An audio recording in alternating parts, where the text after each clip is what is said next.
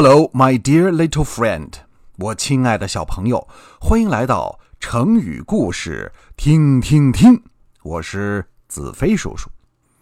今天要给你讲的成语故事是“拔苗助长”，也叫“揠苗助长”。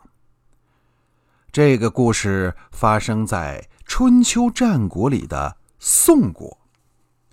宋国呢，有一个农夫。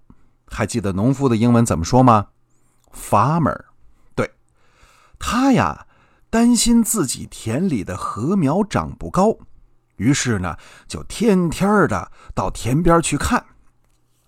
一天、两天、三天，很多天过去了，这禾苗好像一点儿也没有往上长的意思。他在田边焦急的转来转去。自言自语地说：“我的禾苗啊，禾苗，你怎么不长呢？这得等到什么时候啊？I cannot wait anymore，我不能再等了，我得想办法帮你们长个。”他绞尽脑汁想啊想啊，嘿，终于想出了办法。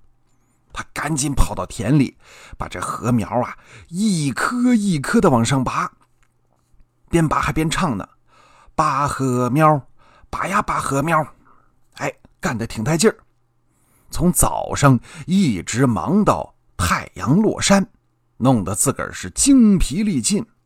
不过您别说，他的禾苗啊，还的确都被他拔高了好大一截他特别高兴，哎，很有成就感。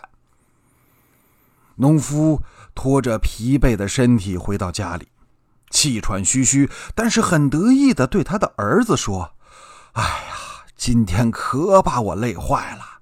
不过我这力气可没白费，我帮着咱们家的禾苗都长高了一截。”他的儿子一听，“What？”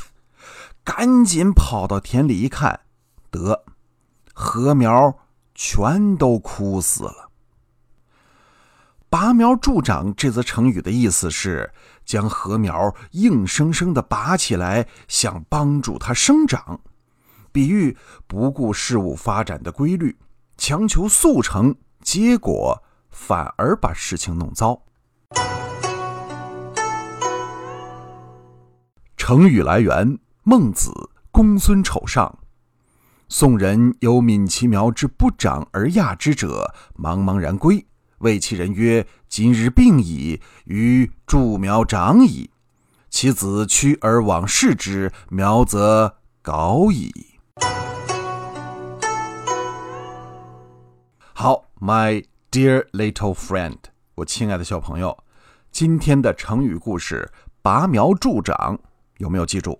感谢你的收听，欢迎你订阅成语故事，听听听。我们下次见。you